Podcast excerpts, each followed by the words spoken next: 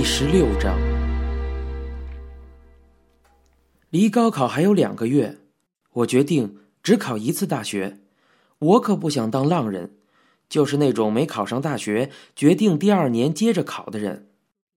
我开始为高考做准备，而且越是学习，就越想考上那所学校。其实，更准确的说法是，我只想早点去东京。这种心情就跟初中的时候一样。那个时候，我想离开祝峰，去其他地方。现在也是，我想去另一个世界，一个更广阔的世界。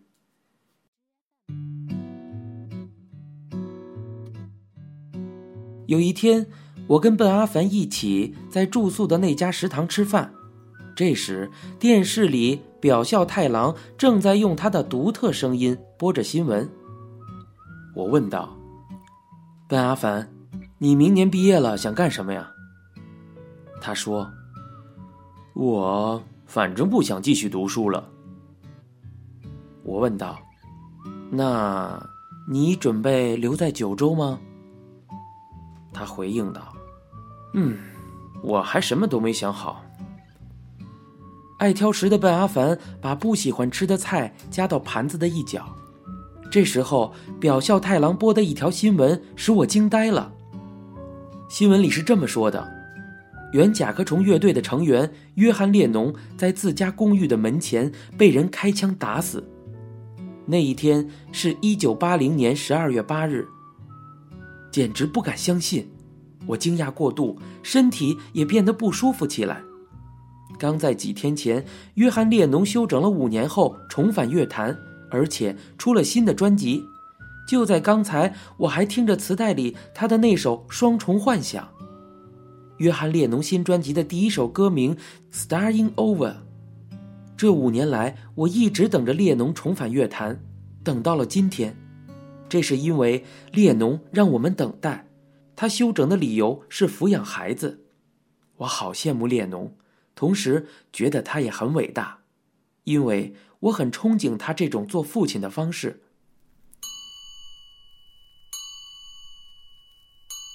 Starting over，也就是从头再来的意思。约翰列侬和这首歌一起回来了，可是刚刚开始就遭到了罪恶子弹的袭击而倒下了。那个凶手跟我一样，也是约翰列侬的歌迷，从心底里喜欢这首歌。就在这个人扣动扳机的几个小时之前，列侬还在他的《双重幻想》的磁带封套上签了名。怎么会有这样的死亡？我能够明白的只有约翰列侬在今天死了这个事实。我早就忘了世上还有这样的事情，这样的死亡。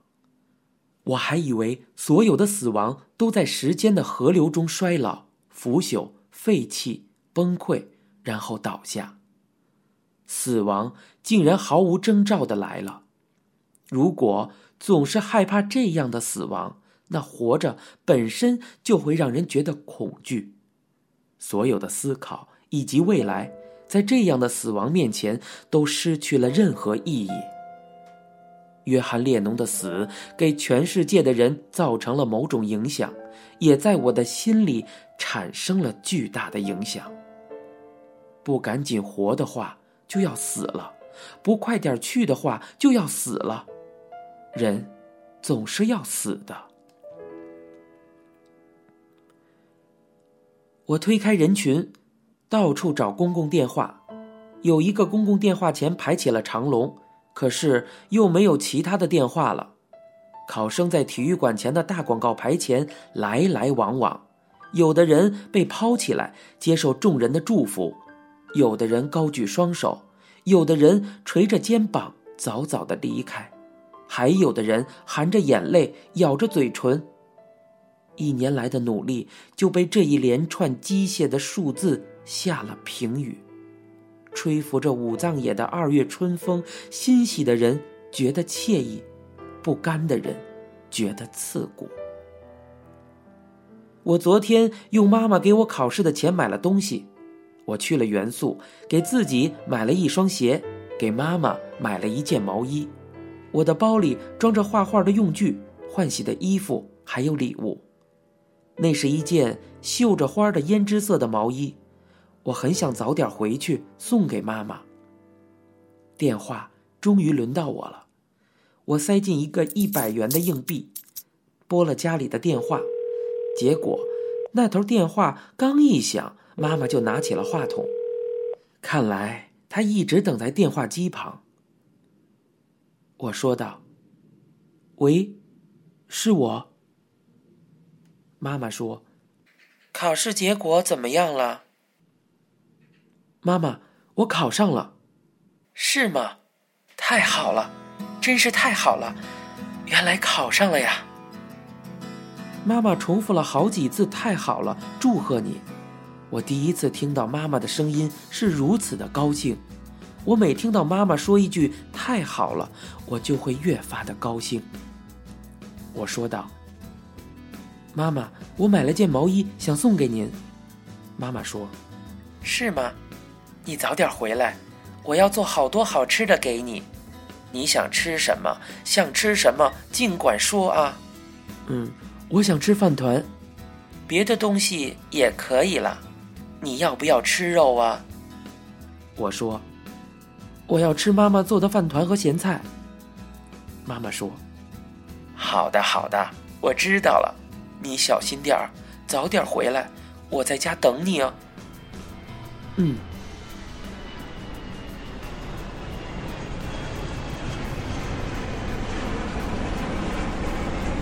我坐飞机回去了，不过后来又坐了火车，到家的时候已经是深夜了。妈妈系着围裙就出来迎接我，向我道贺。她说道：“肚子饿了吧？多吃点儿。”被炉上放着一个大木桶，里边装着各种各样的饭团，有鸡肉饭的、紫菜卷的、干紫菜末的、磨子酥的，一共有几十个，还有很多菜，有炒的，有烤的，有煮的，桌子上都放不下了。妈妈又从米糠里敛出腌的蔓茎、黄瓜之类的，盛到碟子里，在碗里盛上猪肉酱汤。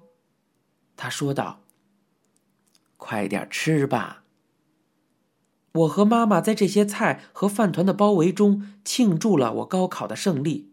我把合格证书递给她，妈妈则正襟危坐的在那里看得入了神。妈妈一直用纱质手帕捂着眼角。妈妈说：“你做的很好，谢谢。”妈妈竟然向我道谢。过了一会儿，爸爸也打来电话，他在电话里说道：“哎，小子，考上了。”我回应道：“嗯。”爸爸说：“你这个家伙从小运气就特别好啊。”我回应道：“是啊。”真是太好了！去东京之前，好好孝顺你妈妈。嗯，我知道。毕业典礼也结束了，我从大分的租房搬了回来。第二年春天到来之前，我一直是在祝丰镇上过的。钱野君加入了自卫队，他的姐姐当上了护士，将要到镇公务所工作的朋友。决定第二年再高考的朋友，在当地的快餐店里上班的朋友，加入黑社会的朋友，已经为人父母的朋友，继承家里商店的朋友，所有人都开始走上不同的道路。我对钱野君说道：“你也可以去东京工作呀。”钱野君说：“反正先在自卫队里待一段时间好了，把驾照考了。”然后再想以后的事。这个镇上的人习惯把自卫队混同于驾驶训练场。现在，不只是我，好多人都要离开这个小镇了。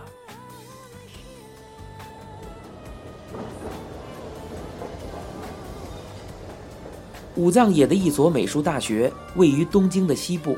国木田独步曾写过：“武藏野的美不亚于从前”这样的句子。他描写的武藏野到底在哪一带呢？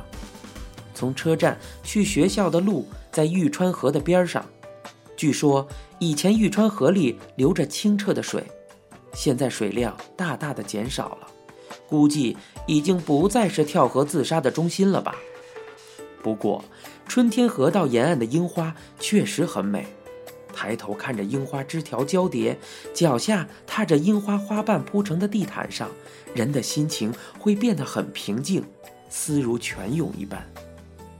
我之所以报考这所大学，一是因为武藏野的名气，二呢是因为这个学校比其他的美术大学学费要便宜。除此之外，再没有其他理由了。不过，走在这条樱花小道的时候，我无数次的庆幸自己选择了这里。这里的风景跟乡下有着不同的味道，即使走在自然风景很美的玉川河边，我也能感觉到城市的气息。跟学生办公室周旋一番之后，我定下了要租的公寓。那所公寓从学校出发要越过玉川河，再往利川方向走一段距离，是一栋木质的双层公寓。洗澡间、厕所公用，房租是每个月两万两千日元。这栋公寓跟在别府住的那所房子比较相似，租的人都是学生。青春期的男生运动之后一起洗澡的汗臭味，还有洗澡水的滑溜，这些都比别府的铁轮温泉有过之而不及。开学典礼之前的这段时间，我每天都到附近散步度日。不过，经常会在樱花树下思考来东京前一天妈妈对我说的话：“我跟你爸爸离婚，你同意吗？”我回答说：“随你的便。反正我三岁时候起，他们就不住在一起了。就算我户籍会变化，但我想跟我父母之间的关系应该不会变吧。其实，他们之前的这些年已经是事实上的离婚了。”我的朋友也都这么认为。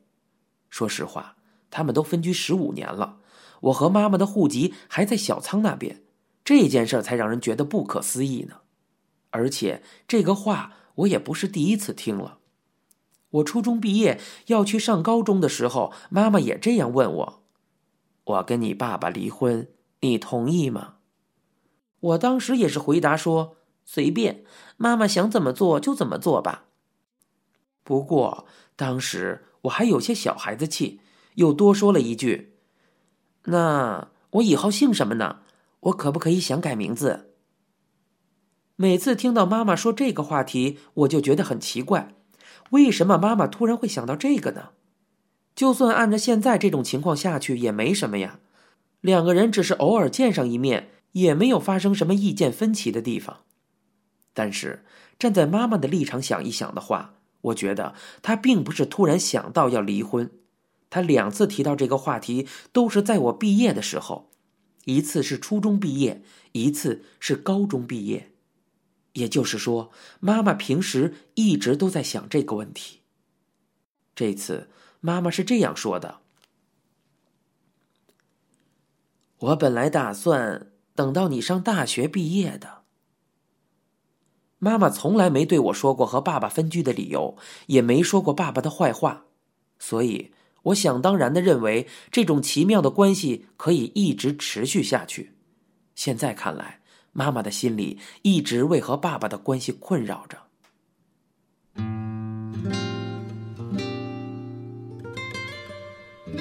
我说随妈妈的便，确实是我心里的话，这不是一种随便的态度，而是我觉得。我们一家三口的关系已经不能靠一个户口本来解释了，至少对我来说是这样的。我很小就担心自己到底是不是妈妈的亲生孩子，也曾为此心虚劳神。不过我现在觉得这都无所谓了，不管是不是都没有关系。高考的时候，我看了户口本的复印件，虽然看到了，可是我也不知道写成什么样子才是对的，什么样子才是错的。所以，从那以后，我就不再关心户口本的问题了。孩提时代在小仓的奶奶家听到的那句话：“抚养的父母究竟比亲生父母还亲呢？”这句话确实不是我的幻觉，不过这句话在我的心里已经淡漠了很多。即使说妈妈不是我的亲生母亲，我的亲生母亲就在某个地方，可是，在我的心里，母亲就是我现在的妈妈。我觉得爸爸也是，虽然他是个糊涂虫，老让妈妈伤心，可是我的爸爸就是他，再没有其他人了。即使户口本上爸爸妈妈的名字是分开的，或者说我的户口本上写着我是其他某个人生下来的，对我来说，重要的并不是户口本上的这些东西，纸上的东西有什么重要的呢？就算我跟妈妈没有血缘关系，但我们之间比所有的亲母子还要亲。相反的情况也一样。如果妈妈跟爸爸不是真正的夫妻，那我可能会讨厌户口本上写着“夫妻”的这两个字。即使爸爸妈妈离婚了，他们永远不再相见，我还是会去见他们的，而且我还要一直待在妈妈的身边。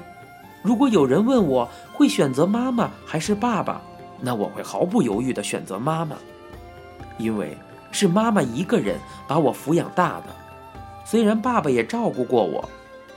可是，他没有像约翰列侬那样抚养我，没有花那么多的时间跟我在一起。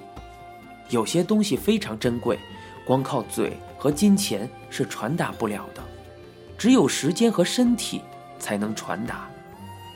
爸爸的人生看上去很开阔，而妈妈的人生在十八岁的我的眼中显得很狭窄，因为妈妈把她的人生。都分给了我。您现在收听到的是由一辆松鼠播讲的《东京塔》。